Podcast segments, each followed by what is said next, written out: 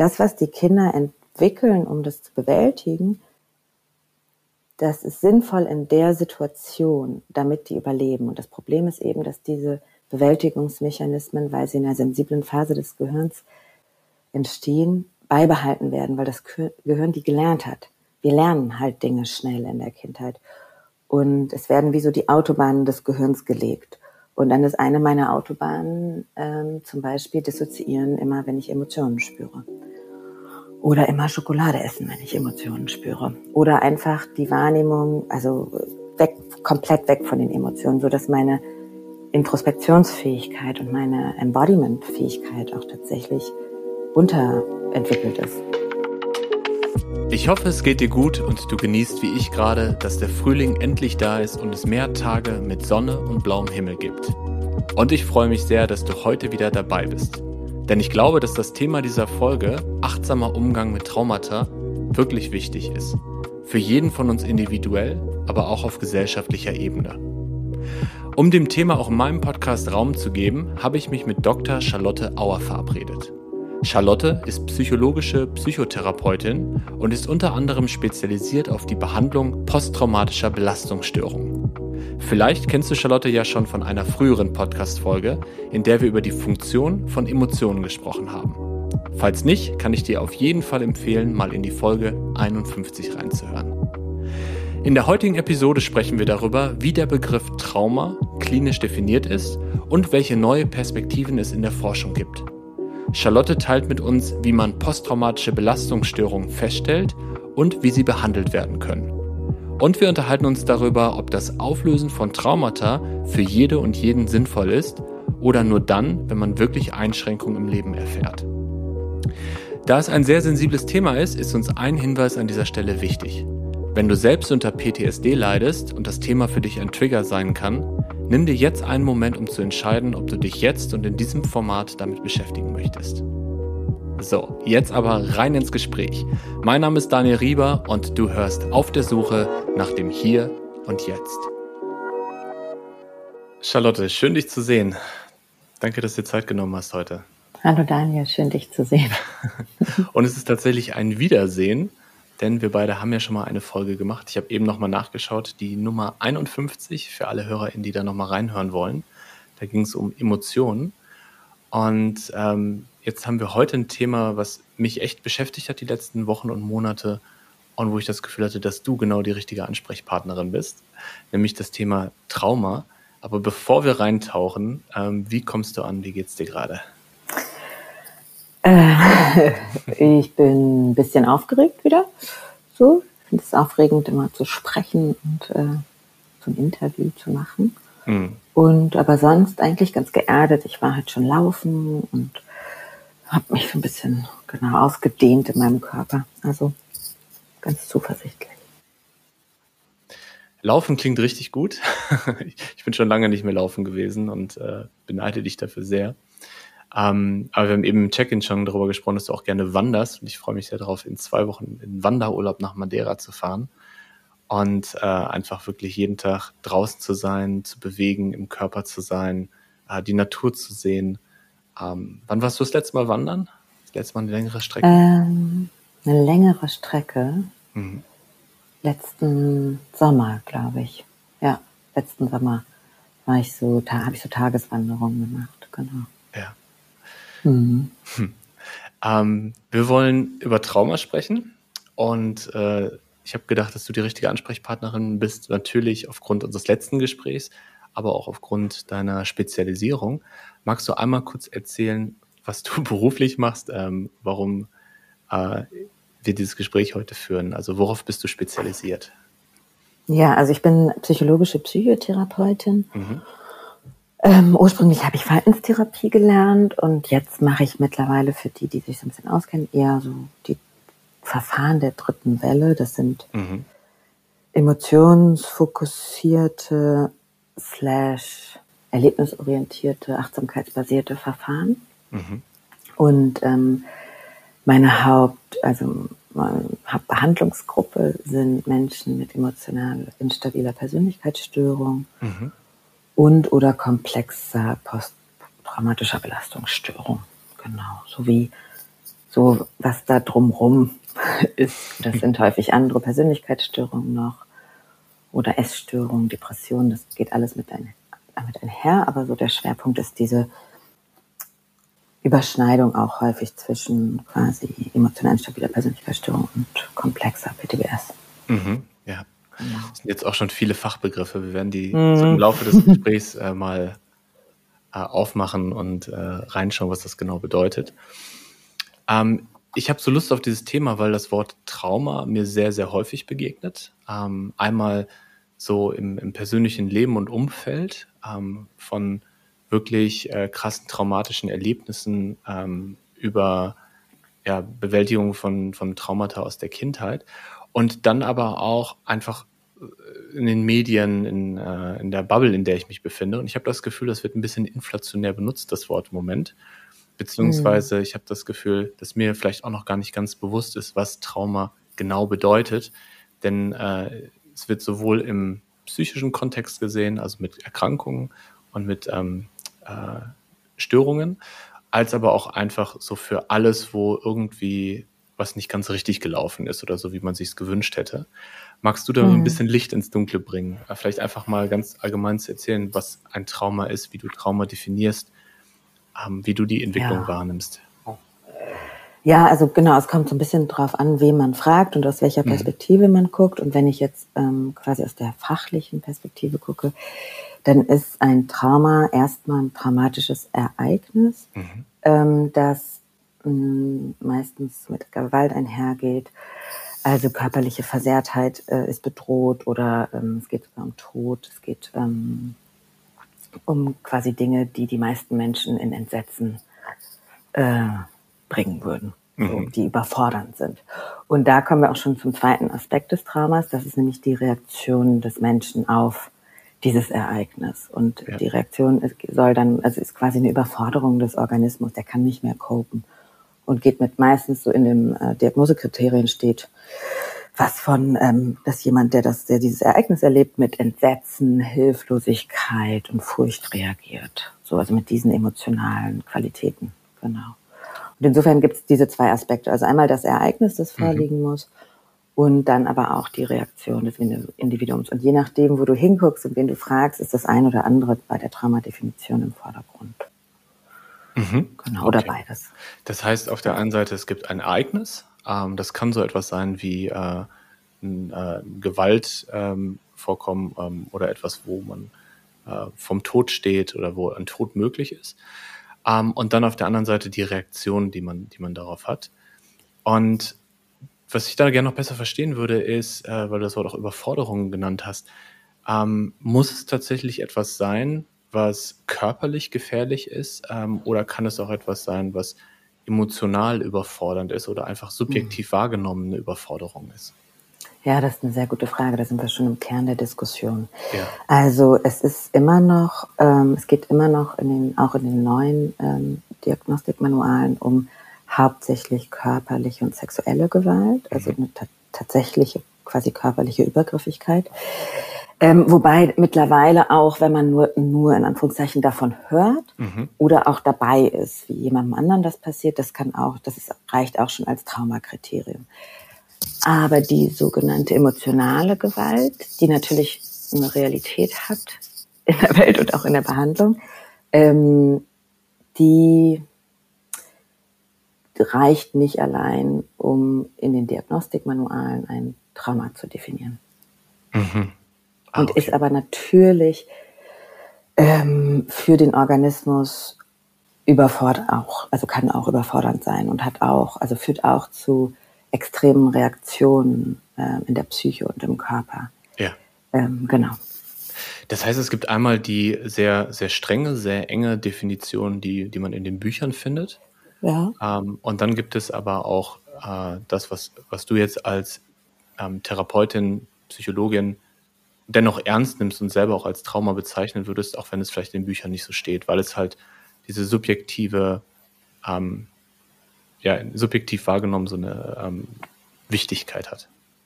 Ja, ich, das ist, das ist, ja, also ja, das stimmt, aber das ist genau das Ding. Ich glaube, in der Fortbildung mit Kollegen würde ich es nicht als Trauma bezeichnen, sondern ja. von emotionaler Gewalt explizit sprechen. Ja. Und wenn ich mich in mehr ähm, achtsamkeitsorientierten Reisen bewege, würde ich vielleicht das Wort Trauma eher benutzen. Mhm. Ähm, und dann nicht, weil unterschiedliche Sachen gemeint sind, sondern weil einfach die Begriffsdefinition eine andere ist. So. Ja, okay. Gut, das beantwortet ja meine Frage vom Anfang mit der inflationären Nutzung. Das heißt, das Begriff Trauma im rein äh, klinischen Begriff haben wir jetzt geklärt. Äh, das ist was, mhm. was, was äh, in einigen wenigen Fällen zutrifft.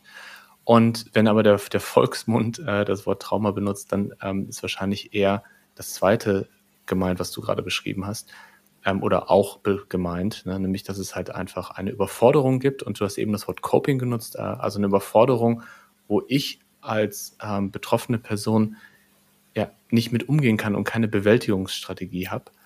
Und genau. genau, was passiert dann? Also was passiert, wenn ich in so einer Überforderung bin? Äh, ich werde überfallen oder ähm, eine Vergewaltigung findet statt oder auch etwas anderes, was jetzt nicht in diese klassische klinische Definition passt, was mich aber nachhaltig prägt? Wie, wie reagiert der Körper? Wie reagiere ich auf ein Trauma? Hm, also erstmal, ähm, also es reagiert, die Leute reagieren ganz unterschiedlich, mhm. aber ähm, was auf jeden Fall passiert ist, dass Gefühle von Ohnmacht, intensiver Angst, Hilflosigkeit, Entsetzen, Ekel, wenn es um sexuelle Gewalt geht, mhm. ähm, auftreten in der Situation. Ja, ja und das Problem, sage ich mal, an Ohnmacht ist, dass das die aversivste Emotion ist, die wir empfinden können, weil die ähm, einfach biologisch gesehen mit Todesangst verbunden ist. Und ähm, unser Organismus will überleben. Das heißt, wir, unser Gehirn ist tatsächlich extrem darauf geprimt, keine Ohnmacht zu empfinden, weil dann ist, besteht die Gefahr, dass dieser Organismus stirbt und es gibt einen krassen Überlebensmechanismus in uns. Mhm. Ähm, das heißt, der, wir haben, wir haben, wenn, wenn wir Ohnmacht empfinden, dann will der ganze, also dann will der Körper und die Psyche, dass es aufhört, so schnell wie möglich. Ja. Und da gibt es verschiedene Möglichkeiten, quasi diese Ohnmacht zum Stillstand zu bringen. Also ich kann wegrennen, ich kann eine krasse Energie von Angst entwickeln, um wegzurennen. Ähm, ich kann kämpfen, krasse Energie von Wut entsteht, also es entstehen starke emotionale Folgereaktionen. Ähm, viele Menschen, also viele, manche Menschen dissoziieren auch während des Traumas. Das heißt, mhm. die disembodyen, die gehen raus aus ihrem Körper, um das mhm. nicht zu spüren. Ja. Ähm, genau. Und was, wenn das diese Reaktion, das ist erstmal normal. Also wenn mir, wenn mir Gewalt passiert, ist es normal, Ohnmacht zu empfinden. Das ist die quasi normale emotionale Reaktion. Es ist zum Glück in Anführungszeichen, ja nicht in Anführungszeichen, zum Glück in unserer Welt nicht normal, Gewalt zu erleben oder ja, ich wollte in Anführungszeichen sagen, weil wir manchmal auch so ein bisschen so eine Kontrollillusion haben, weil es gibt Gewalt und es kann jederzeit ein Trauma passieren. Aber ja. gehen wir mal davon aus, das stimmt sozusagen, uns passiert nichts. Ähm, denn wenn uns was passiert, so, und wir nichts dafür, also wir können nichts dafür, irgendwie, wir haben einen Unfall oder wir werden überfallen, dann ist es normal, Angst, Entsetzen, ähm, Ohnmacht zu empfinden. Und das ist so doll und der Körper, die Psyche ist das nicht gewohnt, dass es eine Zeit lang braucht, bis das sich so setzt. Also die, mhm. die Emotion dauert ein bisschen länger an, die ist ein bisschen intensiver die muss sich so integrieren, sage ich mal, diese ganze Reaktion. Und das dann dauert auch manchmal länger als nur diese, weiß ich nicht, zehn Minuten, eine Stunde, wie auch immer, also die Dauer des Ereignisses. Wenn da dann aber so bestimmte Faktoren passieren, dann kann es sein, dass daraus sich eine Störung entwickelt. Ja? Also erst wenn es quasi nicht richtig verarbeitet wird, sage ich mal. Und das mhm. ist häufig der Fall, weil wir das ja nicht gewohnt sind, zum Glück. Also wir sind ja nicht, wir werden ja nicht trainiert, mit Gewalt umgehen zu lernen, emotional. Ja. Aber diese erste emotionale Reaktion ist erstmal normal. Und dann kommt es halt darauf an, wie damit umgegangen wird von der Psyche. Ja, das dockt natürlich gut an unser Gespräch vom letzten Mal an, wo wir über Emotionen gesprochen haben und darüber, ähm, ich mache mal eine Stunde in einem Satz, alle Emotionen sind gut, denn Emotionen haben immer eine Funktion und weisen uns auf was hin. Mhm. Ähm, was bei mir gerade sehr, äh, ja, was mich gerade sehr bewegt hat, ist, als du gesagt hast, dieses Disembodiment, dass man mhm. nicht mehr fühlen möchte, dass man aus seinem Körper rausgeht. Ähm, wenn ich jetzt an den letzten Podcast denke und darüber, dass ich selber, aber auch ganz viele der HörerInnen ähm, vielleicht gar nicht so, es ihnen gar nicht so leicht fällt zu fühlen. mhm. äh, oder alles zu fühlen, die ganze Palette an Emotionen wahrzunehmen, ähm, dann kann das, so wie ich das jetzt höre, auch damit zu tun haben, dass ich ein prägendes Ereignis hatte oder auch über eine längere Zeit ein Leben geführt habe, was mich dann so geprägt hat, dass, es, dass mein Körper ja, so überfordert war mit diesen äh, unangenehmen Emotionen, dass irgendwann so ein Disembodiment stattgefunden hat. Macht das Sinn? Ja, ja, ja, auf jeden Fall. Also ähm, es gibt Typ 1 Traumata und Typ 2 Traumata. Und Typ 1 ja. Trauma ist eher sowas wie ein Unfall ähm, oder eine Naturkatastrophe. Das ist total schlimm. Aber das ist was anderes als ein Typ 2 Trauma, was meistens man-made ist, also von Menschen gemacht. Und dann auch, wenn es ähm, noch schlimmer ist, sozusagen, also noch schlimmer heißt, die Auswirkungen dieses traumatischen Ereignisses äh, sind Intensiver. gravierender, genau. Ja. Ähm, wenn es von Menschen gemacht ist, die uns nahestehen oder die in unserem nahen Umkreis sind. Und je früher das Trauma stattfindet. Mhm. So, mhm. das heißt, man kann schon sagen, Kindheitstraumatisierung von körperlicher slash sexueller Gewalt ähm, multiple, also zu wiederholten Zeit, also über eine, über eine längere Zeit, das sind die Traumatisierungen, die ähm, die intensivsten Auswirkungen haben, sozusagen. Und ich nehme jetzt mal dieses Extrembeispiel, weil, weil man anhand dessen vielleicht das ganz gut ähm, auch die weniger extremen Beispiele so ableiten kann. Ähm, wenn ein Kind Gewalt erfährt, ähm, von den Menschen, schlimmstenfalls denen es eigentlich vertrauen, also vertrauen muss, weil es die primären Bezugspersonen sind. Ja. Ähm, dann entstehen eben auch diese intensiven Emotionen. Mhm. Und dann gibt es aber, wenn es dann niemanden gibt, der dem Kind hilft, diese Emotionen einzuordnen ähm, und auch zu erklären, vor allem zu erklären, dass das nichts mit dem Kind zu tun hat, sondern dass das ein Problem der Erwachsenen ist, mhm. ähm, dann muss das Kind irgendwie sich Sachen ausdenken, also ausdenken, das passiert ja nicht bewusst, sondern automatisiert, um diese Emotionen wegzupacken, weil es mhm. die nicht aushalten kann. Weil es wirklich den kleinen Organismus maximal überfordert. Und ähm, genau, eine Möglichkeit ist es einfach zu dissoziieren. Mhm. Und ähm, dann spürt man weniger. Ähm, und das ist also in erster Linie ein Überlebensmechanismus der auch super sinnvoll ist in so einer Situation. Mhm. Ähm, und das ist ein Stichwort, super sinnvoll in so einer Situation, da komme ich gleich nochmal drauf zurück. Eine andere Möglichkeit ist einfach, also einfach, ne, Emotion kommt hoch und die wieder, sobald sie hochkommt, und ist, wir haben ja darüber gesprochen, ist immer körperlich Emotion. Mhm. Ähm, sobald ich ein Gefühl habe, dass da was schummrig wird oder oder was reinschießt. Angst ist ja häufig so ganz schnell, kommt von unten, schießt nach oben. Mhm. Dann ähm, verkrampft sich alles und es wird so runtergedrückt. Und mhm. gar nicht, natürlich nicht absichtlich so. Und wenn ich das in einer sensiblen Phase meiner Entwicklung gehäuft machen muss, naja, dann lerne ich das als Mechanismus. Dann lerne ich vielleicht auch, Emotionen fühlen sind gefährlich, weil in dem Umfeld, in dem ich bin, ist es gefährlich, zu weinen, wenn ich äh, Gewalt erfahre, weil ich dann noch mehr Gewalt erfahre. Also muss ich mich ganz doll zusammennehmen, ganz angespannt werden, damit ich bloß keine Träne zeige. Mhm. So, ja. Auch eine Überlebensstrategie. Ähm, viele Kinder essen viel, ja, viel mhm. Süßes. Ähm, also Essstörungen können so ein Coping-Mechanismus sein, sozusagen Essen oder auch nicht Essen. Ähm, aggressives Verhalten und so weiter. Mhm. Und was ich vorhin meinte, ist, das sind alles, wenn man sich das in der, wenn ich rede jetzt von diesem Typ 2 Traumata, also mhm. wenn das in der Kindheit passiert. Das, was die Kinder entwickeln, um das zu bewältigen, das ist sinnvoll in der Situation, damit die überleben. Und das Problem ist eben, dass diese Bewältigungsmechanismen, weil sie in einer sensiblen Phase des Gehirns entstehen, beibehalten werden, weil das mhm. Gehirn die gelernt hat. Mhm. Wir lernen halt Dinge schnell in der Kindheit. Und es werden wie so die Autobahnen des Gehirns gelegt. Mhm. Und dann ist eine meiner Autobahnen ähm, zum Beispiel dissoziieren, immer wenn ich Emotionen spüre. Oder immer Schokolade essen, wenn ich Emotionen spüre. Oder einfach die Wahrnehmung, also weg, komplett weg von den Emotionen, so dass meine Introspektionsfähigkeit und meine Embodiment-Fähigkeit auch tatsächlich unterentwickelt ist. Ja, da waren jetzt so viele spannende Sachen dabei. Ähm, ich versuche erstmal für mich das nochmal greifbar zu machen, weil das hat mir ja, gerade bitte. sehr geholfen mit Typ 1 und Typ 2. Also das heißt, du unterscheidest erstmal zwischen, ähm, ist es ein natürliches Ereignis, zum Beispiel so etwas wie äh, ein Autounfall oder weiß ich, ein, ein Unwetter, ähm, also etwas, was äh, nicht direkt mit einer Person, vor allem auch nicht mit einer Vertrauensperson zusammenhängt. Das mhm. kann, ähm, das kann traumatisierend sein. Und dann gibt es mhm. Typ 2 Trauma, was in unserer Entwicklung passiert, vor allen Dingen auch in Menschen, mhm. zu denen wir in unserer Beziehung stehen.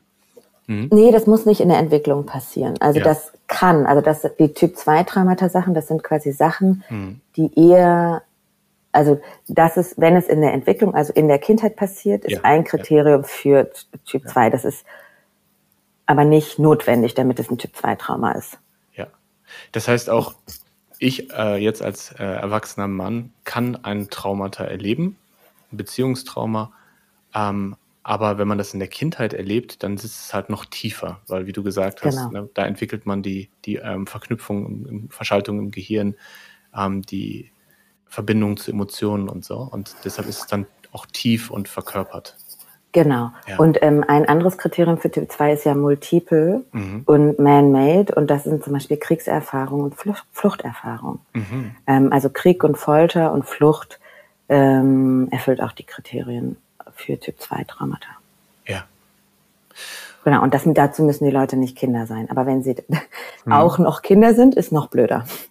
Also so. Ja. Das hilft mir gerade schon mal sehr, weil dieses Wort Trauma jetzt auf einmal ganz viele Dimensionen bekommt und man dann noch besser navigieren kann und für sich mhm. kann, wo stehe ich da gerade. Was ist denn mit so einer Situation, äh, ich stehe vor der Schulklasse und habe meine Hausaufgaben vergessen und meine Lehrerin macht sich über mich lustig und sagt, stell dich in die Ecke. Und für mich als Kind ist das eine total prägsame Erfahrung, ähm, weil ganz viel Scham da ist, das Gefühl von nicht dazuzugehören. Und das passiert dann auch häufiger und ich habe richtig Angst, in die Schule zu gehen ähm, und Angst davor, dass das wieder passiert. Ähm, würdest du erstmal du äh, im, in, im Alltag äh, da von, von einer Traumatisierung sprechen? Und äh, unabhängig davon, welches Wort du benutzen würdest, ähm, wie würde oder wie könnte sich das auswirken auf mein Leben als Erwachsener? Also woran merke ich, dass da eine prägsame Erfahrung war, eine emotionale Gewalt, die äh, auch heute noch äh, mein Verhalten mitbestimmt? Um mal ein ganz konkretes Beispiel zu Ja, ja, ja, super Frage. Also, ähm, puh, also, als, also wirklich, wenn ich in der Rolle als evidenzbasierte äh, verhaltenstherapeutische, psychologische Psychotherapeutin antworten würde, ähm, würde ich wahrscheinlich nicht das Wort Traumatisierung benutzen. Also nur aus dieser Seite heraus. Heißt hm. nicht, dass Charlotte Auer das nicht benutzt, aber ähm, weil es eben diese Kriterien von körperlicher mhm. und sexueller Gewalt und Tod nicht erfüllt. Wobei, ich mache da mal ein Sternchen hin, komme ich gleich nochmal drauf zurück, weil das ist ja. genau der Bereich, ähm, in dem auch gerade geforscht wird und wo die, also Trauma ist ist ja gerade in aller Munde, aber auch in der Forschung ähm, wird gerade sehr spezifisch geforscht und gibt ja. viele Diskussionen. Das heißt, genau, da mache ich ein Sternchen, komme gleich drauf zurück. ähm, ich würde von emotionaler Gewalt sprechen oder von einer prägenden, so prägende emotionale Erfahrung. Ja. Und natürlich ist es auch eine Erfahrung, in der der Organismus überwältigt ist. Ähm, also es, es passieren vielleicht sogar ähnliche Dinge prägende emotionale Erfahrung. Und mhm. woran würde ich das merken als Erwachsener? wenn ich ähm, Schwierigkeiten habe, ähm, vor vielen Leuten zu sprechen oder wenn ich in Fortbildung ähm, Angst habe, dass der, der die Fortbildung leitet, mich dran nimmt, obwohl es ein Thema ist, was mich mega interessiert und vielleicht ich auch viel dazu weiß. Also wenn ich mit einer intensiveren Emotion reagiere, als mhm. die aktuelle Situation das eigentlich erfordert. Ja. So, also wenn, ne, wenn wir jetzt so Folge 51, unseren letzten Podcast angucken, wenn der Handlungsimpuls der Emotionen, die ich empfinde, irgendwie nicht zur Umgebung passt, wenn ich zum Beispiel in der Fortbildung sitze und weinen will, wenn ich nicht drangenommen werde oder wenn ich drangenommen werde oder rausrenne oder solche Sachen, dann fragt man sich ja, hä, was ist denn hier los? Ich bin erwachsen und das ist einfach nur eine Fortbildung, die ich mir selber ausgesucht habe was ist passiert. Und da würde ich dann mal auf die Suche gehen. Ja. Genau. Wenn man sowas mehrmals erlebt hat, ähm, häufig findet man das in der Geschichte von Menschen, die soziale Phobie haben. Mhm. Oder, also das ist ja auch alles, das sind ja keine Kategorien. Eine, der eine hat soziale Phobie, der andere nicht. Wir reden immer mehr von Dimensionen. Ne? Also mhm. wir haben alle irgendwo eine Ausprägung auf dieser Dimension. Und wenn man eher so zum Sozialphobischen neigt, dann würde ich auch mal gucken, hm, habe ich mehrere Demütigungs- oder Mobbing-Erfahrungen gehabt in der Kindheit und dann ähm, kann man in die Kindheit zurückgehen und dass mhm. da die emotionalen Wunden lösen, sage ich mal. Das ist aber auch nur ein therapeutischer Ansatz. Es gibt ja ganz unterschiedliche. Und immer in die Kindheit oder in, in diese ursprüngliche Erfahrung zu gehen, das muss nicht immer der richtige Ansatz sein. Mhm. Lass uns da gleich drüber Beantwortet sprechen. das deine Frage? Ja, absolut. Lass uns da gleich drüber sprechen, okay. über die Suche, ja. die du gerade beschrieben hast und äh, ja, wie man noch, dann damit umgeht. Ja. Genau, du hast noch ein Sternchen reingegeben, da würde ich gerne nochmal drauf zurückkommen. Genau, da, da super, das wollte ich nämlich auch gerade. Ähm, ja, also manche Schulen, meine nicht, aber andere sprechen von Schocktrauma und Entwicklungstrauma. Mhm. Und Schocktrauma ist dann eher so, wir sagen eher vielleicht Monotrauma, kann man auch sagen. Also es passiert was und mein Organismus ist im Schock, so mhm. also wie ein Autounfall oder äh, ein Tsunami oder ähm, ja ein Überfall. Ja, das sind Schocktraumata. Und ein Entwicklungstrauma ist eben passiert eher in der Entwicklung. Mhm. Man könnte auch sagen, ich sage eher Bindungstrauma mhm. und passiert eben meistens mit unseren Bindungspersonen. Und da kann es auch zu körperlicher oder sexueller Gewalt kommen, aber eben auch zu emotionaler Gewalt. Mhm. Und ich finde halt, deswegen habe ich auch vorhin gesagt, als Psychotherapeutin, Verhaltenstherapeutin würde ich nicht Traumatisierung sagen, aber als Charlotte Auer vielleicht schon, weil ich habe schon die Erfahrung in meiner Praxis gemacht oder mhm. Jetzt durch meine Erfahrung, aber auch durch das, was ich gelesen habe, dass meine Fortbildung und so, ähm, ein Kind, das wiederholt mhm. von den primären Bindungspersonen, sagen wir meistens die Eltern, gedemütigt wird, abgewertet wird, invalidiert wird oder auch verlassen wird, Liebesentzug als Bestrafung machen manche Eltern, ne? das erlebt eine unsichere Bindung. Also meine, ähm, meine, meine Bindung, meine, meine Vertrauensperson ist nicht sicher. Mhm. Die geht manchmal weg oder, oder die ist sogar manchmal eine Gefahr. Mhm. Ja?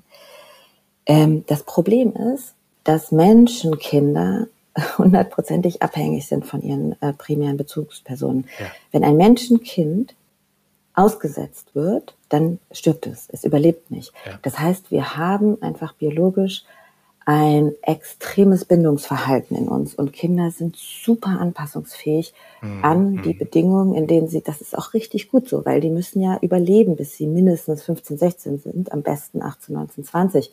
weil sich so lange das Gehirn noch entwickelt.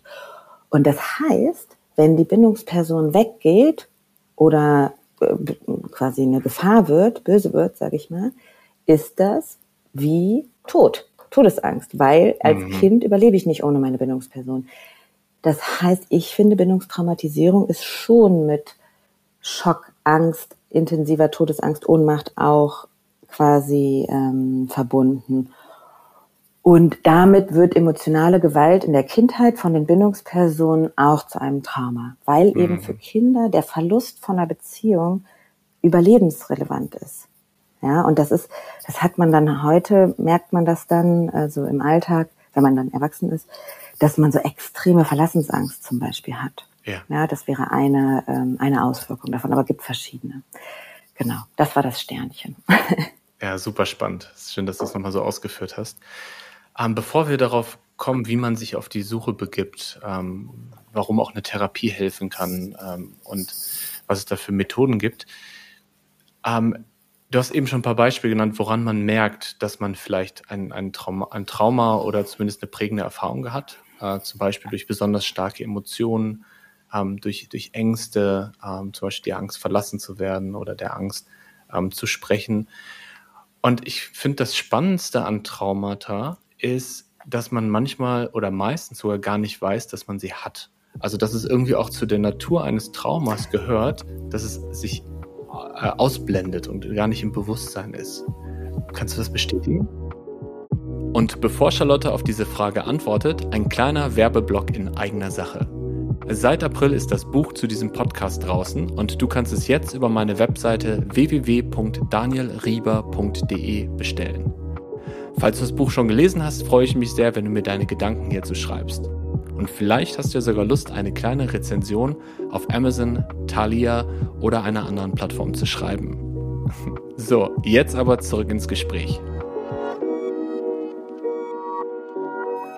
Äh, ich muss jetzt noch mal ein bisschen zurückgehen, weil ich noch Gerne. eine Unterscheidung nicht gemacht habe. Ja. Ähm, also das Trauma ist, wie gesagt, das Ereignis und die Reaktion des Organismus in dem Moment auf das Ereignis. Ja. Die Folgen sind ganz unterschiedlicher Natur und das, die klassische quasi Folgestörung ist sozusagen die posttraumatische Belastungsstörung. Da gibt es die einfache PTBS, und die komplexe. Ja. PTBS, genau. Und das sind dann Symptome, die sich entwickeln, mhm. ähm, beziehungsweise ein bestimmtes Symptomcluster. Das ist quasi eine direkte Folge von einem Trauma. Ja. Depressionen, somatoforme Störungen, ähm, Borderline-Persönlichkeitsstörungen, also emotional instabile Persönlichkeitsstörungen, das können auch Folgen von Traumatisierung sein, aber die sind eher indirekt. Mhm. Die sind nicht so direkt wie eine posttraumatische Belastungsstörung. Und warum ich das sage, ist, weil wir, also ja, genau, das ist das Wording, glaube ich, einfach wichtig. Wir sprechen in der Psychotherapie nicht von, ich habe ein Trauma in mir, mhm. sondern wir, unsere diagnostischen Manuale sind symptombasiert. Mhm. Und ähm, wir gucken quasi, welche Symptomcluster hat ein Mensch. Und dann vergeben wir einen Namen, der ist auch nicht die Wahrheit, sondern der ist das beste Erklärungsmodell, was wir gerade haben. Ähm, und dann behandeln wir. Und dann gibt es natürlich, sagen wir, es gibt den Namen Depression gibt ein bestimmtes Symptomcluster. Jemand hat eine negative Verstimmung, ist ähm, niedergeschlagen, kann nicht gut schlafen, Appetitstörung, kann Konzentrationsstörung, Selbstwert ist im Keller und das alles länger als zwei Wochen. Depressive Verstimmung. Dann, genau, dann habt ihr diese Symptomcluster, wir geben den Namen und dann kann es sein, dass wir sehen in der Anamnese, in der biografischen Arbeit, im Lauf der Therapie, dass eine Ursache, mhm. meistens auch nicht die einzige, ein oder mehrere traumatische Ereignisse sind mhm. ähm, oder emotionale Gewalterfahrungen, je nachdem, wie man es halt nennen will, sozusagen. Aber wir gehen erstmal vom Symptom aus, mhm. weil, und das ist der Unterschied zu dieser Psychologisierung von allen Bereichen im Moment, Therapie ist ja immer noch eine Heilmethode im Sinne von, es gibt einen Anfang und es gibt ein Ende und es mhm. gibt auch einen Anlass für eine Therapie, nämlich ein Symptom. Ja. Äh, das ist ganz wichtig. Das ist nämlich wirklich ein Unterschied zu, habe ich in mir Traumata und muss ich alles in mir lösen? Also aus einer therapeutischen Perspektive muss man nicht alles in sich lösen, kann man auch gar nicht. Darum mhm. geht es auch, glaube ich, nicht im Leben. Nicht, dass man das Leben lösen könnte, sondern es ist ja ein Prozess. Aber ähm, aus einer therapeutischen Perspektive macht Sinn zu gucken, wenn Symptome vorliegen. So mhm. und welche Symptome vorliegen. Wer, ähm, Verstehst du, warum ich den Unterschied mhm. mache bei deiner Fragestellung? Ja, absolut, ja. Ähm, ja. Das heißt, ähm, wenn ich Symptome habe, also zum Beispiel eine ganz mhm. große Angst, ähm, Bindungsangst, Be Beziehungen einzugehen, ne? oder eine ganz mhm. große Angst in der Beziehung zu sein und die Beziehung zu verlieren. Und diese Angst ist aber unverhältnismäßig groß, ähm, vielleicht panisch, ähm, vielleicht äußert sie sich in ja, in, in, in, in äh, Gewalt oder in Wegrennen oder in äh, Schockstarre oder ähnliches. Und dann kommt man zu einem ähm, Psychologen, einem Therapeuten, einer Therapeutin und sagt äh, und erzählt das und arbeitet dann raus. Dann kann man in der Arbeit auf traumatisierende Ereignisse kommen. Genau. Ähm, muss es aber nicht. Ja, genau. Meine Frage ist ja, wie, ähm, kann es auch sein, dass man dann auf Ereignisse kommt, die das Bewusstsein verdrängt hat, also die einem gar nicht mehr klar waren, dass die passiert sind? Ja, ja. das passiert, das gibt's. Ja. Das ist also was, was das, ich schockierend finde, oder nicht schockierend, was ich ähm, ja, beängstigend finde. Also zu, zu wissen, da können Dinge in meinem Leben passiert sein, äh, auf, mhm. an die ich mich gar nicht erinnere, weil mein Bewusstsein oder mein Unterbewusstsein mich davor schützen möchte. Also ja, ja, ich, ich finde es eigentlich, genau, ich finde es eigentlich total super, weil es ist ja. ein Schutzmechanismus. Ja, genau. Ja, ja, genau. ja. Also es hat eine Ja, man hat Funktion, das so ein bisschen. Ähm, aber es ist trotzdem natürlich auch für uns bewusste Menschen, die gerade für mich als jemand, der sehr gerne kontrolliert, ähm, mhm. schon eine, eine verunsicherndes Element, ne? Ja, das verstehe ich, na klar. Mhm. Ähm, genau. Und gleichzeitig, ja, jetzt wird es ein bisschen spannend. Mhm. Ähm, hm, ich muss mal kurz in mich gehen. Dafür haben wir Zeit. Also vielleicht kommen wir jetzt ein bisschen weg vom Therapietalks, sondern oder von, von der eigentlichen Psychotherapie hin zu diesem mh, hm, dieser Psychologisierung aller Bereiche. Ähm, also warum sollte man quasi auf die Suche gehen mhm. nach potenziellen traumatischen Ereignissen, die man erlebt hat, ähm, die einem aber vielleicht nicht bewusst sind, mhm. wenn man keine Symptome hat. Der einzige Grund wäre Kontrolle und ein Mindset von, mhm. ich muss besser sein oder 100% Bewusstsein. Also ich muss irgendwie anders sein als jetzt. Ich so ein so. Und ich glaube, dass da eine Gefahr drin ist ja. in, in, diesem, in dieser Herangehensweise. Ähm, weil da irgendwie so eine, so eine krasse Wertung wieder drin ist. Und obwohl man das natürlich macht, meistens weil man bewusst sein will und weil man so inner Work machen will und so, kommt da ja irgendwie eine Wertung rein, nämlich nur wenn ich auf, über alles 100% bewusst bin, ist es gut oder dann bin ich ein besserer Mensch oder dann kann ich alle Konflikte oder was auch immer es ist, ich weiß es gar nicht so genau. Mhm. Ähm, und es ist eher andersrum, man kann auch mit heftigen Traumatisierungen ähm, und noch nicht gelösten Symptomen davon mhm. In der Gegenwart sein und achtsam sein und, und ein erfülltes Leben leben. Also mhm. es ist so ein bisschen diese Dialektik, Akzeptanz und Veränderung, weißt du? Ja, ja. Ähm, Kannst du damit was anfangen? Das ist jetzt nicht so sehr präzise ausgedrückt. Ich kann damit sehr gut was anfangen. Das erinnert mich nämlich an das Gespräch, was wir beide mal hatten, als wir im Park spazieren gegangen sind.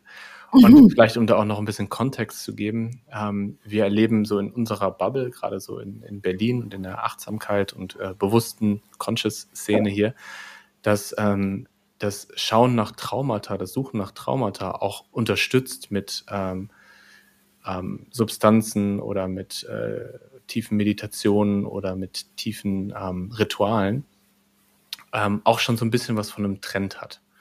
Und da haben wir darüber gesprochen, inwieweit das gesund ist auch. Ne? Und ich kann deine, deine ähm, Gedanken total nachvollziehen. Ich finde das tatsächlich auch gerade sehr schön und sehr befreiend. Also zu sagen, ich kann auch glücklich sein, ich kann auch ein bewusstes Leben führen, ohne alle Details aus meiner Vergangenheit aufgearbeitet und alle äh, möglichen äh, ähm, Prägungen ähm, bearbeitet zu haben.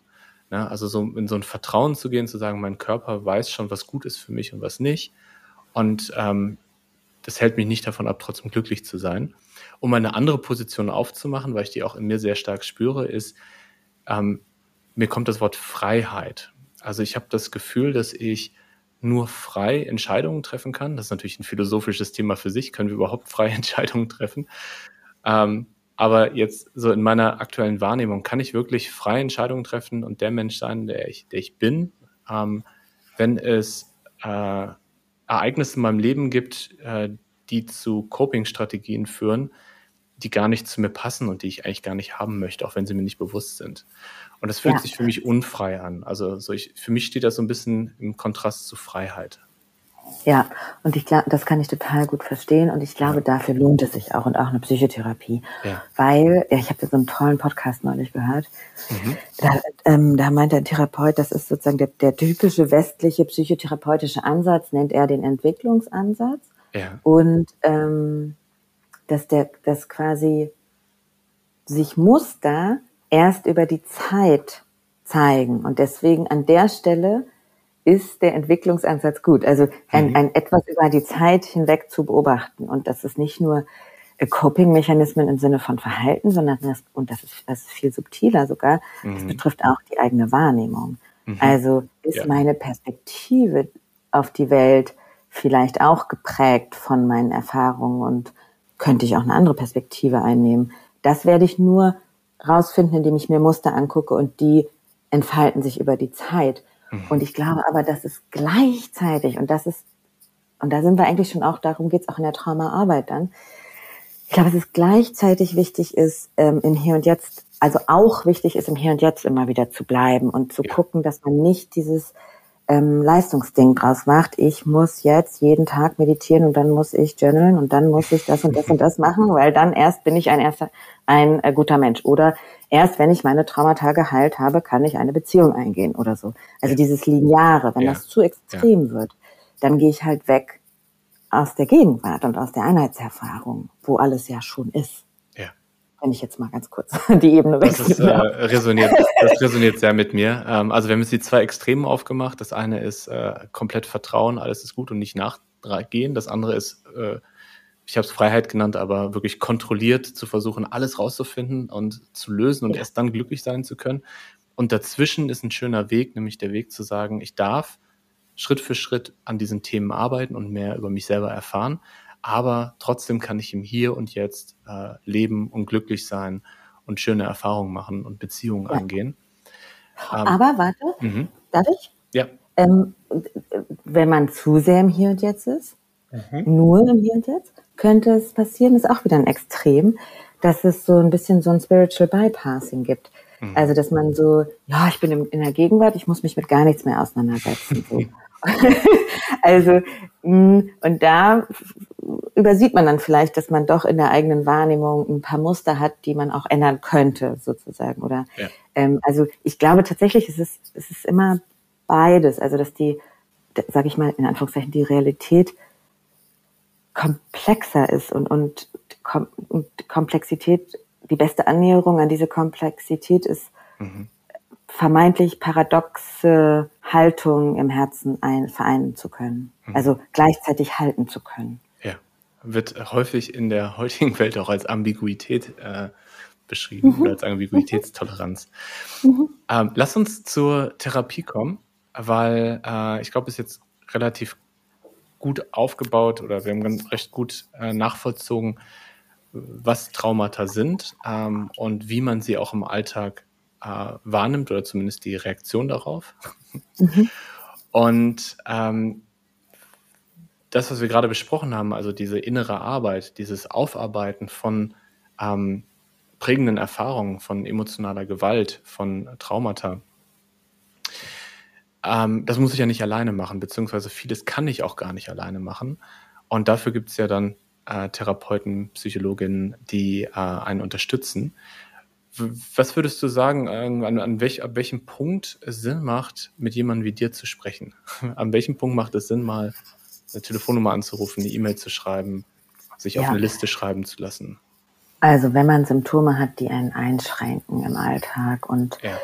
ähm, wenn man merkt, dass man dass man leidet, basically. Also typische Symptome sind zum Beispiel eine ständige Übererregung, also eine mhm. Reizbarkeit, Konzentrationsstörung, nicht schlafen können. Das mhm. kann natürlich auch durch viele andere Sachen verursacht sein, aber genau, also so eine Übererregung. Wenn ganz, ganz offensichtliches Symptom ist, wenn man Flashbacks hat, also wenn man mhm. tatsächlich, und das ist ähm, interessanterweise, ja, wobei das wird auch interessant, was die Forschung da bringt. Also es ist aber Flashbacks ähm, bestehen nur bei körperlicher und sexueller Gewalt. Aber wenn man Flashbacks heißt, wenn man ein Bild von einer mhm. früheren Situation hat, also von einer mhm. gewaltvollen Erfahrung, und das Bild ist so real, dass man denkt, oder der Körper es auch so spürt, als würde es jetzt gerade passieren. Also es ist eigentlich auch eine Gedächtnisstörung sozusagen. Mhm. Also wir sprechen da auch vom Traumagedächtnis. Mhm. Ähm, und wenn man Flashbacks hat, das führt häufig dann auch so zu Panikattacken, ähm, weil die Leute natürlich Angst haben, wenn sie auf einmal in der, in der traumatischen Szene sind, während sie über die Straße gehen, sag ich mal. Mhm. Ähm, oder Albträume, was auch sehr unangenehm. Und damit muss wirklich kein Mensch leben. Also das, da würde ich sofort sagen, wenn du jeden Tag mehrmals Flashbacks hast oder jede Nacht Albträume, das, mh. ne? Also, genau. Dann starkes Vermeidungsverhalten. Also das heißt, wenn alles, was dich ans Trauma erinnert, ähm, also wenn du das vermeidest bei sexuellen Traumata, wenn du halt ja keinen Sex mehr hast, keine Beziehung mehr eingehst, Männer komplett meidest, das sind ja meistens Frauen, die vergewaltigt wurden, aber natürlich gibt es auch Männer, die vergewaltigt wurden, aber ähm, ja, wenn du dadurch extrem eingeschränkt bist und es kann so weit gehen, dass manche Menschen gar nicht mehr aus dem Haus gehen, damit sie nicht mhm. getriggert werden. Genau. Mhm. Und das ist schon eine massive Einschränkung. Oder wenn, ja, wenn manchmal gibt es so, ähm, es gibt, ja, kommt ja alles gerade hoch äh, aus so Leistungssport und so Organisationen, was da alles passiert ist. Und wenn Menschen in so, ähm, zum Beispiel in so beim Leistungssport ähm, Traumatisierungen erlebt haben, dann kann das auch passieren, dass die quasi nicht mehr leisten wollen, weil solche Situationen dann sie triggern und die gleichen emotionalen Reaktionen wie damals hervorrufen und dann mhm. vermeiden die eine Ausbildung einzugehen oder vermeiden ein Hobby anzufangen und ähm, das schränkt die Lebensqualität schon arg ein und dann können halt auch sekundäre psychische Störungen wie eine Depression entstehen mhm. und dann würde ich auf jeden Fall zum Therapeuten gehen. Ja, ich, ich höre gerade, dass es dass es wirklich eine Vielfalt gibt an, an unterschiedlichen ja. Symptomen. Und ja. was für mich jetzt gerade das gut auf den Punkt gebracht hat, ist einmal ähm, das Vermeidungsverhalten, ja, mhm. äh, dass es das Lebens, Leben einschränkt. Und dann vielleicht sogar, das gerade sekundär gesagt, wenn daraus dann so etwas wie eine Depression entsteht. Ähm, ne? Das heißt, die Depression ist dann ja auch nur das Symptom von etwas, was schon viel länger da ist und arbeitet. Ja, ja genau. Und dann haben wir einen ersten, einen ersten Termin zusammen, ähm, arbeiten vielleicht zusammen über, über ein Jahr oder länger. Ähm, mhm. wie, wie, es gibt ja ganz viele verschiedene Herangehensweisen. Vielleicht kannst du das mal entweder äh, ja, so einen Überblick erzeugen oder mhm. zumindest mhm. so, wie du arbeiten würdest, dass man mal ein Gefühl dafür bekommt. Wie findet, wie findet äh, Traumaarbeit oder das Aufarbeiten von prägenden Erfahrungen in der Therapie dann statt? Ja, also wenn es sich wirklich um eine posttraumatische Belastungsreaktion handelt, mhm. dann wird Trauma fokussiert gearbeitet. Das heißt, dann ist, mhm. sagen die, so, sind die Empfehlungen ganz klar, auch evidenzbasiert, ähm, dass man so schnell es geht in, also dem Menschen hilft, die traumatische Erfahrung nochmal durchzuarbeiten. Mhm. So.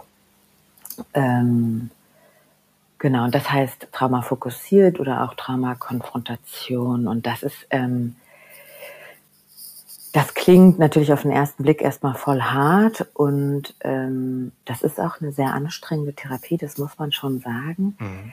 Aber das wird natürlich, also die Menschen werden zu nichts gezwungen und äh, die werden natürlich auch nicht da reingeschmissen, sage ich mal, sondern ähm, der Kern der Behandlung ist eigentlich also denen zu helfen, die Emotionen spüren zu können, die mhm. Ohnmacht, den Ekel, die Scham, auch den, die Wut, was alles dazugehört, ohne in die Bewältigung zu gehen, sondern in der mhm. Emotion zu bleiben. Und das mhm. heißt, ähm, wenn, wenn das geht, also wenn ich jetzt mit dir arbeiten würde, ne, dann würde ich, damit die Emotion ähm, spürbar wird, würde ich so ein bisschen weicher werden in der Stimme, und dir mehr Raum geben und dann je nach Verfahren dich vielleicht ein bisschen ähm, in die Kindheit anleiten oder einfach in die Situation, dass du mir die Situation nochmal erzählst. Mhm.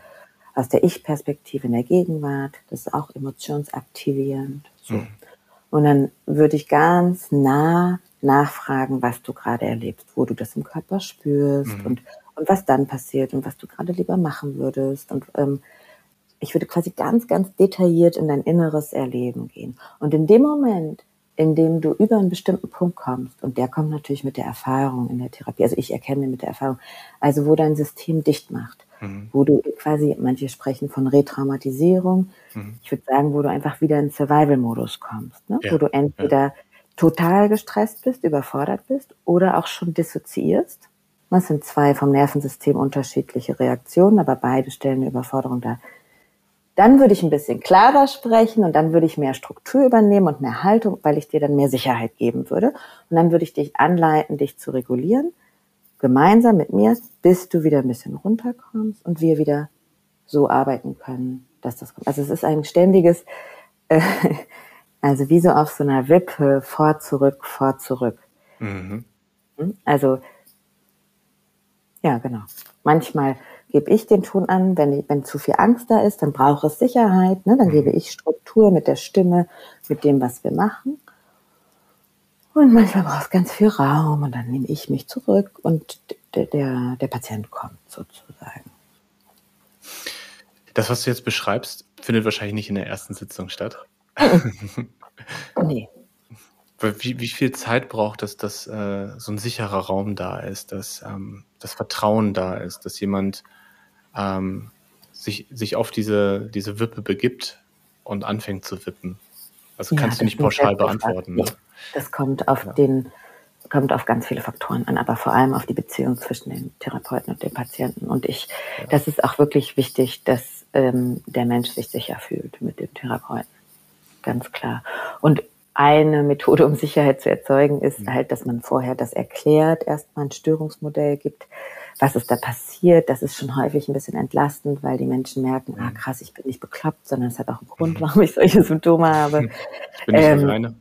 Ich bin auch nicht alleine, genau. Und ab, also aus dem Störungsmodell wird dann das Behandlungsrational abgeleitet, weil es ist ja eine krasse Behandlung. Das heißt, man muss auch das so erklären, dass der Mensch bereit ist, sich darauf einzulassen, also sich auch committen kann, weil es, es erfordert ein krasses Commitment. Und das wird er nur, wenn er versteht, warum diese Art von Behandlung notwendig ist. Das heißt, ich werde genau erklären, was, wie und so weiter. Und dann geht man ähm, entweder das eine Trauma mehrmals durch. Und da kann man auch, also erstmal den Patienten erzählen lassen, dann kann man das auch aufschreiben lassen, dann nochmal vorlesen. Also es gibt da verschiedene Methoden. Mhm. Ähm, aber der Kern ist der gleiche, dass man eben nochmal in diese Gefühle reingeht Mhm. äh, und die lernt zu halten und dann am gegen Ende der Therapie dann auch zu transformieren, Mhm. beziehungsweise genau für sich selber da zu sein mit diesen Gefühlen. Ähm, genau. Ach so, das ist bei einem Trauma und wenn man mehrere Trauma hat, dann geht man ähm, mehrere durch quasi. Ma- In manchen Ansätzen alle, aber manchmal ist das, schafft man das auch nicht alle und dann nimmt man so die Kernschlimmen sozusagen. Ja. Ja. Mir hilft gerade dieses Bild von der ähm, Schaukel. Mhm. Und ich stelle mir gerade vor, ich bin auf dieser Schaukel und ich weiß, ich bin nicht alleine. Da ist jemand. Ich fühle mich sicher, ich habe Vertrauen zu der Therapeutin, zu dem Therapeuten. Und ich, ich wippe, solange wie es sich gut für mich anfühlt. Und dann merke ich, irgendwann kommt der Punkt, ähm, wo es mich überfordert. Mhm. Und dann mache ich aber die Erfahrung, so wie ich dich jetzt verstanden habe, die Erfahrung, ich bin nicht alleine und da ist jemand, äh, der oder die damit umgehen kann und mir dann hilft, in dem Moment ähm, wieder bei mir zu bleiben, wieder mich auf meinen äh, Körper zu konzentrieren äh, und ähm, dann vielleicht auch wieder rauszugehen. Ähm, äh, und diesen, diesen Punkt, also dieses Feingefühl dafür zu haben, wie weit kann ich gerade gehen. Also du Mhm. schubst, schubst jemanden nicht rein, indem du dich auf die Schaukel setzt und die Person springt hoch und ist voll drin, Genau. sondern die Person wippt selber und du unterstützt dabei. Hm, nee, also wenn die Person komplett selber wippen würde, dann Mhm. würde sie nicht wippen, sozusagen. Mhm. Mhm. Weil das halt so unangenehm ist, dass das Ja. Gehirn davor wegrennen will. Ja. kein, Bock, kein Mensch hat Bock, sich mit seinen Traumatisierungen ähm, auseinanderzusetzen.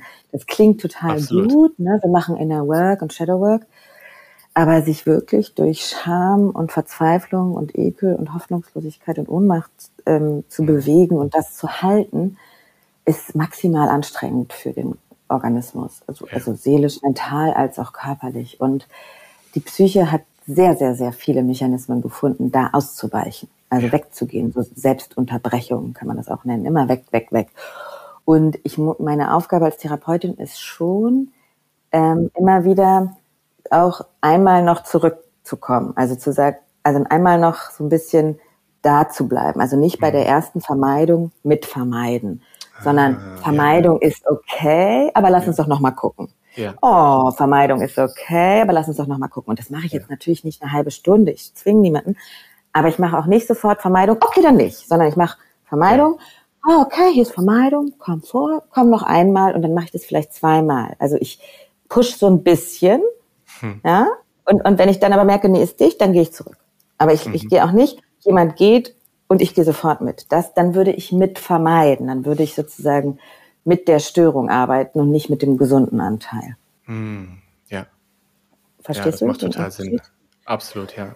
Das ist ja das, äh, was am, am Trauma ähm, also so intensiv ist, dass das Trauma, ähm, ja, ich, ich benutze das Wort Trauma gerade wieder, du weißt, was ich meine, also was an der äh, posttraumatischen Belastungsstörung so intensiv ist, dass ja genau diese Strategie äh, der, der Störung oder des Unterbewusstseins ist ja, dich davon fernzuhalten. So, und ähm, du willst es dir aber angucken, weil du es auflösen möchtest, beziehungsweise in bessere Verbindung damit gehen möchtest. Und deshalb ist es wichtig, eine erfahrene Person dabei zu haben, die ähm, auch den professionellen Hintergrund hat und die diesen Rahmen aufbauen kann, in dem das möglich ist und auch hier und da Impulse gibt, sage ich mal. Impulse gibt, doch, doch länger da zu bleiben, doch noch einen Schritt zu gehen, doch tiefer reinzugucken, soweit wie du es der Person zutraust, weil du sie ja auch kennengelernt hast und weißt, wo sie steht. Ja, ja, und gleichzeitig, und jetzt kommt wieder dieses ähm, Paradoxin halt, ne, was bei. Trauma mhm. ganz, ganz bedeutsam auch einfach ist. Ähm, es ist halt gleichzeitig auch wichtig zu gucken, ähm, also gerade, also alle Traumata gehen auch mit Scham einher. Also mhm. nicht, jetzt sage ich auch schon Traumata. alle Reaktionen auf Traumata haben auch etwas mit Scham zu tun, vor allem eine posttraumatische Belastungsreaktion und ähm, komplexe posttraumatische Reaktionen noch mal stärker. Also Scham ist ein sehr großes Thema in dem Bereich. Und ähm, Scham ist ja quasi, nochmal kurz Wiederholung, quasi die Emotion, von der, die wir meinen, wenn es um Selbstwert geht. Also wenn ich denke, mhm. ich bin weniger wert als andere oder andere schließen mich aus, ich bin Außenseiter, die Gruppe mag mich nicht mehr, dann, dann haben wir das Gefühl Scham. Also körperlich kommt dann das Gefühl Scham. So, ich bin anders, ich habe einen Makel. Und, ähm, oder weniger wert. Diese Scham, die macht sich manchmal bemerkbar. Also eine Facette von der Scham ist diese harsche Selbstkritik. Die mhm. harsche Selbstkritik führt auch zur Scham, sag ich mal. Wie auch immer. Manchmal kann es passieren, dass in der Behandlung ähm, das nicht vorankommen in Anführungszeichen benutzt wird, um sich wieder fertig zu machen, um wieder mhm. kritisch mit sich zu sein. Ja, oh, es kann doch nicht wahr sein, dass ich nicht vorankomme. Ich weiß doch, dass ich mich eigentlich konfrontieren muss. Ich muss das zulassen, so. Also, dass zu viel Härte entsteht aus einer vermeintlichen aus eigentlich einem Wunsch nach Heilung, mhm. aber die Energie ist wieder eine Schamenergie. Ich mhm. muss anders sein. Ich muss jetzt endlich das hinkriegen. Ich darf jetzt nicht mehr diese Symptome haben, so. Mhm. Und das geht nach hinten los. Und dann bin ich wieder in der Traumadynamik drin, sage ich jetzt mal ganz grob. Ähm, so, und da, da ist es auch wichtig, drauf aufzupassen. Also einerseits quasi Veränderungen immer wieder so ein bisschen pushen und, und den Menschen helfen, doch noch einmal mehr sich zu trauen und die Tür aufzumachen und zu gucken, was da ist. Und gleichzeitig gucken, dass, dass das nicht auf eine zu harte Art passiert, sondern dass, dass, dass da immer noch, dass ich das aus Mitgefühl mache mhm. aus, und nicht aus, ich muss ein besserer Mensch, nicht aus Scham, nicht aus, ich muss ein besserer Mensch werden. Ja. Würde das, weißt du, was ich damit meine? Ja, das unterstreicht für mich auch nochmal, warum es so wichtig ist, äh, eine neutrale professionelle Person dabei zu haben. Ja. Weil ja. Ähm, wir haben ja, wir erleben ja Zeiten, äh, in vielen Bereichen bin ich da auch sehr dankbar für. Wir erleben ja Zeiten, in denen man sehr viel versucht, ähm, mit sich selbst auszumachen, über Selbstcoaching, über Journaling, über ähm, Meditation, über äh, vielleicht auch das, das Nehmen von, von ähm, Substanzen. Und ähm, ich merke gerade so in dem, wie du es beschreibst, so wie komplex das Thema ist und wie komplex auch die Dynamik ist von einer posttraumatischen Belastungsstörung und wie wichtig das deshalb ist, dafür eine Sensibilität auch zu haben und diese neutrale Person, die, die einen unterstützt, die einen an die Hand nimmt. Äh, hier mal zieht ein bisschen, aber immer zeigt, hey, äh, du bist sicher, ähm, ich bin da. Mhm. Ähm, macht für mich auf jeden Fall großen Sinn. Wir haben jetzt über, über Therapie von, von, PT, ähm, PTBS gesprochen. Und es gibt natürlich ganz viele Formen. Du hast ja eben auch gesagt, du hast öfter von Forschung gesprochen. Ne? Das heißt, es gibt unterschiedliche Schulen, unterschiedliche mhm. Herangehensweisen und ganz viel ist da auch gerade in der Entwicklung. Und du hast ja auch einen Einblick gegeben in so ein paar äh, neue Ansätze oder neue Perspektiven. Und ich würde gerne nochmal zu einem, äh, zu einem anderen Thema, was damit auch zusammenhängt, nämlich der Frage, wie kann ich mit Menschen umgehen, die eine posttraumatische Belastungsstörung haben, auch wenn ich das gar nicht weiß, dass sie es haben. Also jetzt ganz konkretes Beispiel, ich als Podcaster mhm. äh, mache jetzt diese Folge, wo es um Traumata geht. Und da ich selber, ähm, zumindest vermute ich, dass kein, kein Trauma habe, fehlt mir vielleicht die Sensibilität, wie kommt diese Folge bei anderen Personen an, die zum Beispiel genau eine dieser Dinge erlebt haben, über die wir eben gesprochen haben. Und jetzt kann ich mir gut vorstellen, man hört ja immer häufiger auch von ähm, äh, Triggerwarnungen, ne? ist ja was, was mhm. in den letzten Jahren ähm, immer häufiger eingesetzt wird. Jetzt könnte ich am Anfang der Folge eine Triggerwarnung sagen. Ähm, ja. Das wäre ja zum Beispiel ein Weg, wie ich damit umgehe. Und was, was, hast du eine generelle Empfehlung? Also wie kann ich als, als Mensch mit meinen Mitmenschen umgehen? Vor allen Dingen dann, wenn ich in einer Rolle bin, ob das jetzt Podcaster oder Führungskraft oder ähm, Speaker äh, und das Ganze auch weiblich bin. Ähm, ja, was, was hast du dazu Gedanken für? Ja, ähm, also das ist eine schöne Frage, danke. Also ich glaube, das mit der Triggerwarnung für dich jetzt ist eine gute Idee. Ja. Ähm, ist auch wieder dialektisch. also einfach, ich, ich fange mal immer mit der Haltung an. Also mhm. einerseits, es ist schon wichtig, den Menschen die Verantwortung auch zu überlassen für sich selbst. So. Mhm. Das ist äh, schon wichtig und ähm, auch nicht zu viel Verantwortung zu übernehmen, weil das überfordert und dann das, das kann ein Therapeut sozusagen. Das muss dann ein Therapeut klären. Also nicht umsonst sind ja Leute dafür ausgebildet. Ja. Ähm, so, und gleichzeitig kann man es aber Menschen leichter machen. Und ähm, was total hilfreich ist, ist ähm, einfach ganz viel normalisieren. Mhm. Ähm, also weil Menschen mit ähm, posttraumatischer ähm, Symptomatik äh, schämen sich ganz viel. Mhm. Gewalt, Erfahrung geht mit Scham einher. Mhm. Ähm, ich bin mir nicht uh. sicher, ob ich das verstanden meine Uhr hat gesprochen. Sorry. Sie hat es nicht ganz verstanden. Ich muss es noch mal besser erklären. Das ist sehr schön, ja. Hast du es gehört? Also, ja. ja. Sie hat gefragt, so, ich bin mir nicht sicher, ob ich es richtig verstanden habe.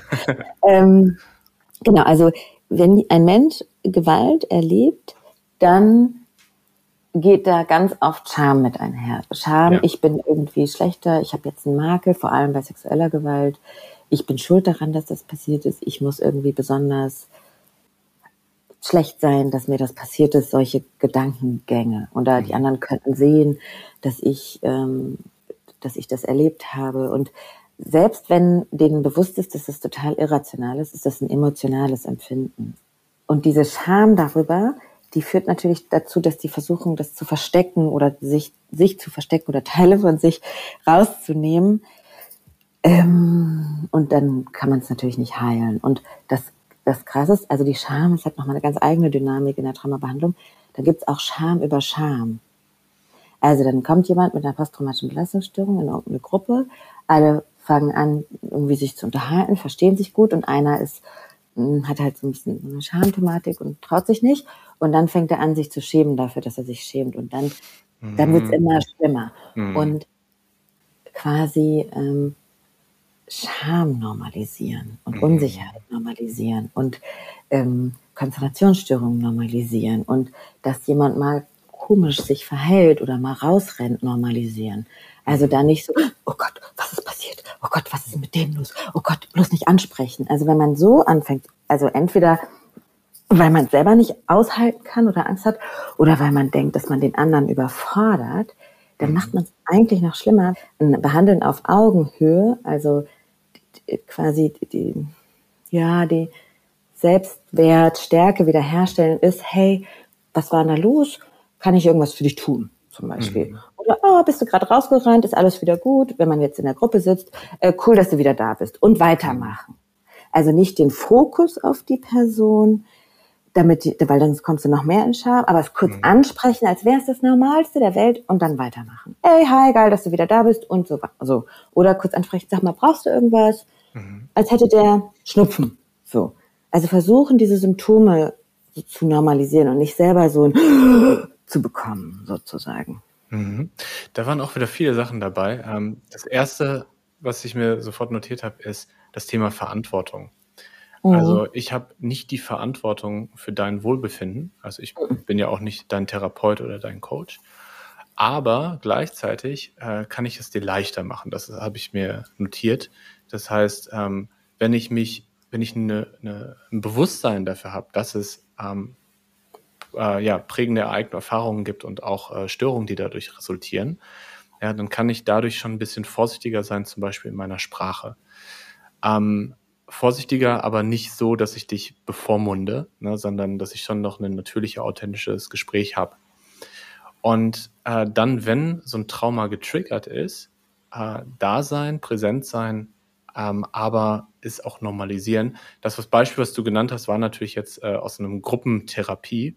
Ich habe jetzt mhm. mehr so gedacht an äh, ein Meeting oder ein Treffen mit Freunden. Aber selbst da, ja, selbst da genau. würde ich auch, wenn jemand rausrennt, ja. würde ich halt hingehen und sagen, sag mal, alles in Ordnung? Ja. Möchtest du darüber reden oder brauchst du irgendwas? Nee, okay, sag Bescheid, wenn du was brauchst. Ja. Also es adressieren, nicht so tun, als wäre nichts. Ja aber dann auch nicht den Fokus drauf lassen, wenn man merkt, der andere möchte nicht drüber sprechen. Dann muss er schon selber auch die Verantwortung übernehmen, was zu sagen. So, ich glaub, kann man das, auch. Das ist ein guter Tipp.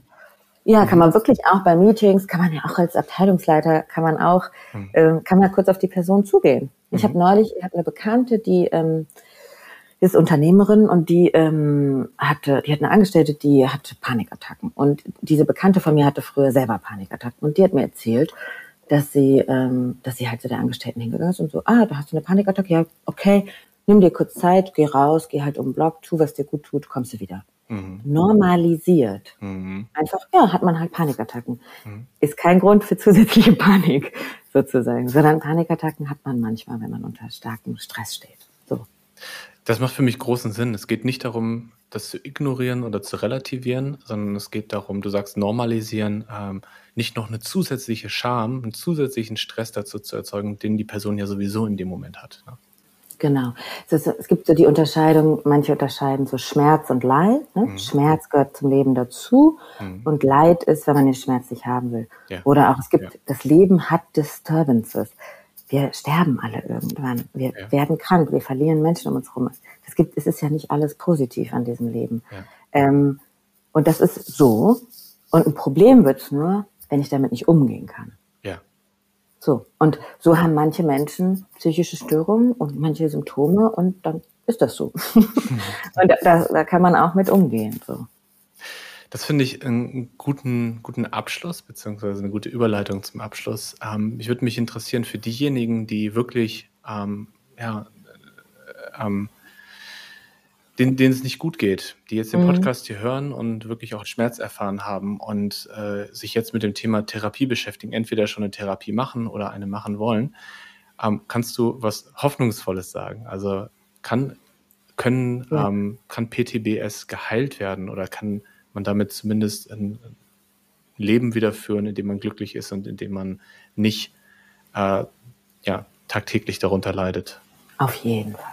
Auf jeden Fall. Also das kann ich ähm, ganz guten Gewissens und ähm, offenen Herzens sagen. Also mhm. eine einfache PTBS ist nicht einfach, aber so heißt es, also ne, mit posttraumatischer Belastungsstörung hat wirklich sehr gute Heilungschancen, Prognosen mhm. und eine komplexe PTBS ist ein bisschen komplizierter, dauert ein bisschen länger die Behandlung, mhm. aber ist auch total machbar und das kann man in den Griff kriegen und ähm, ich kann das so voller Überzeugung sagen, weil ich so viele Patienten begleitet habe, denen es wirklich richtig, richtig, richtig scheiße ging. Also die auch hochsuizidal waren zum Teil und die wirklich sehr, sehr schlimme Dinge erlebt haben und einfach auch viele gesehen haben, die ein zufriedenstellendes Leben führen können. So, und das auch tun jetzt. Und ähm, ja, es ist möglich. Es ist ein harter und steiniger Weg in manchen Fällen, aber das Wichtigste ist dranbleiben, hm. immer wieder zurückkehren, immer wieder kommen immer wieder kommen, immer weitermachen. Hast du eine Empfehlung, ähm, wenn man sich weiter mit dem Thema beschäftigen möchte oder wenn man Hilfe braucht? Ähm, bin mir sicher, dass, dass ja, man auch über deine Webseite, die ich ja auch verlinke in den Show Notes, man sich auch an dich wenden kann. Aber gibt es auch eine offizielle Adresse oder eine Adresse, die du empfiehlst für einen ersten Kontakt, für eine Notfallsituation? Naja, also für eine Notfallsituation äh, gibt es ja Notfallnummern und ähm, gibt auch die psychiatrischen Institutsambulanzen äh, mhm. der regionalen Krankenhäuser, die sind in der Regel sehr gut. Da kann man im, im psychischen Notfall immer hin, rund um die Uhr. Ähm, und wenn man jetzt aber eine, also Krisentelefon, Notfalltelefon und so weiter, aber wenn man ähm, jetzt eine Psychotherapie plant und ähm, posttraumatische Symptome hat, Dann gibt es zum Beispiel ähm, auf der Seite der Deutschen Gesellschaft für Traumatherapie ähm, eine Liste mit zertifizierten Therapeuten. Das ist ein ganz guter Start zum Beispiel, ähm, dass man da mal guckt. Also ich würde schon darauf achten, dass jemand, dass ein Therapeut Erfahrungen mit äh, Trauma hat und, äh, und entsprechende Fortbildungen quasi gemacht hat. Ja, das würde ich als erstes empfehlen. Super, das packen wir auch nochmal in die Show Notes. Ähm, und ja, ich danke dir für diese Folge. Ich weiß, dass es kein leichtes Thema ist und äh, dass es ähm, aber ein wichtiges Thema ist und dass es wichtig ist, darüber zu sprechen. Und deshalb danke, dass du da warst. Ja, ich danke dir, Daniel. Ich danke dir für das Interesse und dass du auch in deinem Podcast ähm, Raum einräumst für dieses Thema, weil es ist ja tatsächlich ein wichtiges Thema. Also vielen, vielen Dank für die Einladung. Eigentlich würde die Folge an dieser Stelle enden. Doch Charlotte und ich haben uns dazu entschieden, noch einen Abschnitt aus unserem Nachgespräch drin zu lassen. Denn wie du hören wirst, hat uns beide die Aufnahme dieser Folge sehr bewegt. Puh. Wie geht's dir, Charlotte? Ja, ich bin so ein bisschen ähm, kaputt. Also ich glaube, ich war ganz schön angespannt tatsächlich. Mhm. Ja. So. Ähm, ich weiß nicht, ob du angespannt warst. Ich war auf jeden Fall angespannt. das habe ich bei mir selber ah. beobachtet. Spannend. Und ähm, ich habe mich gefragt, woran das liegt, beziehungsweise ich glaube, es ist ganz offensichtlich, woran das liegt. Das Thema ist einfach wichtig. Ja. Ja. Und ähm, es gibt ja ganz unterschiedliche Personen, die mit ganz unterschiedlicher Intention gerade zuhören. Es gibt diejenigen, die das Thema einfach spannend finden. Es gibt diejenigen, die selber, diejenigen, die selber in dem Kontext arbeiten, ob als Therapeutin oder als Coachin. Und es gibt natürlich auch die Menschen, die ähm, ja, selbst äh, posttraumatische äh, Belastungsstörungen haben ähm, oder und da ist mir total wichtig, dass wir, dass wir für alle, ja, dass wir damit sensibel umgehen selber und, und alle erreichen. Und ich merke vor allen Dingen, was die Begrifflichkeiten angeht. Ne? Du hast das sehr, sehr gut und präzise beschrieben, aber ich habe währenddessen mhm. immer wieder gemerkt, auch jetzt gerade, dass ich dann doch stolper. Ne? Also ähm, dass ich unsicher bin, wann spreche ich jetzt von einem Trauma und wann nicht. Mhm. Also da habe ich auf jeden Fall gemerkt, äh, ich habe sehr viel Respekt gespürt bei dem Thema. Mhm.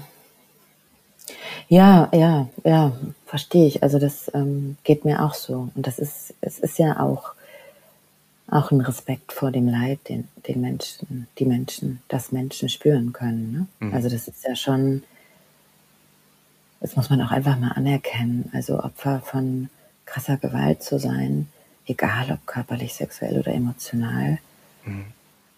ähm, oh, gehört einfach zu den menschlichen Grenzerfahrungen. Mhm. Und ähm, dass manche Menschen das erleben müssen und sich nicht aussuchen und in ihrem Leben und auf ihrem Lebensweg Wege finden müssen, damit umzugehen, das, ähm, das gebührt auch Respekt, finde ich. Mhm. Also das ähm, ja, es berührt mich auch gerade, während ich das sage, weil, weil die sich das ja nicht aussuchen und trotzdem müssen die mit so krassen, großen Themen umgehen und das irgendwie ins Leben integrieren und mit dieser Realität, vor der wir im Alltag so weglaufen oder die wir die wegpacken, was ja auch gut ist, aber dass es nämlich Tod und Gewalt auch gibt und dass das mhm. auch zum Leben dazugehört, ja, das ähm, das, ist, das können die sich nicht aussuchen. Damit müssen die umgehen quasi. Ich äh, spüre auch gerade Respekt für dich und für deinen Job, weil du ja auch tagtäglich dich mit den Themen beschäftigst. Und äh, ich glaube, das ist, ist auch äh, herausfordernd. Also es ist natürlich Teil der, der Ausbildung auch. Ne? sonst könnte man den Job ja gar nicht machen. Ähm, aber ich habe da auf jeden Fall großen Respekt vor. Ja, danke. Ja, es ist schon ein Training in Paradoxen halten, Paradoxien halten, also oder, oder schweres ja. Halten im Herzen. So. Ja, und gleichzeitig den Hoffnungsschimmer nicht zu verlieren. So. Also das einerseits dem, dem, dem schweren Raum zu geben und gleichzeitig genau den Hoffnungsschimmer am Horizont zu sehen, sozusagen. Ja, das fand ich auch schön am Abschluss eben, dass äh, du da auch nochmal, und das habe ich auch gespürt, dass du das auch so gemeint hast, äh, auch wirklich die Hoffnung gemacht hast. Ne? Weil du ja auch mit deinen PatientInnen die Erfahrung machst, dass es äh, ein schwieriger Weg ist mit Ups und Downs, mit Fortschritten und dann wieder Rückschritten, mit Hochwippen und wieder runterwippen, aber am Ende äh, das was gebracht hat, es nicht umsonst war. Es freut mich, dass du bis zum Ende der Folge dabei geblieben bist und ich hoffe, dass du die ein oder andere Erkenntnis für dich mitnehmen konntest. Wenn du Lust hast, gleich weiterzuhören, dann kann ich dir meine Folge 51 mit Charlotte empfehlen, in der wir darüber sprechen, dass es keine guten und schlechten Emotionen gibt, da alle Emotionen eine Funktion haben. Ich wünsche dir viel Freude beim Hören, alles Liebe und bleib achtsam.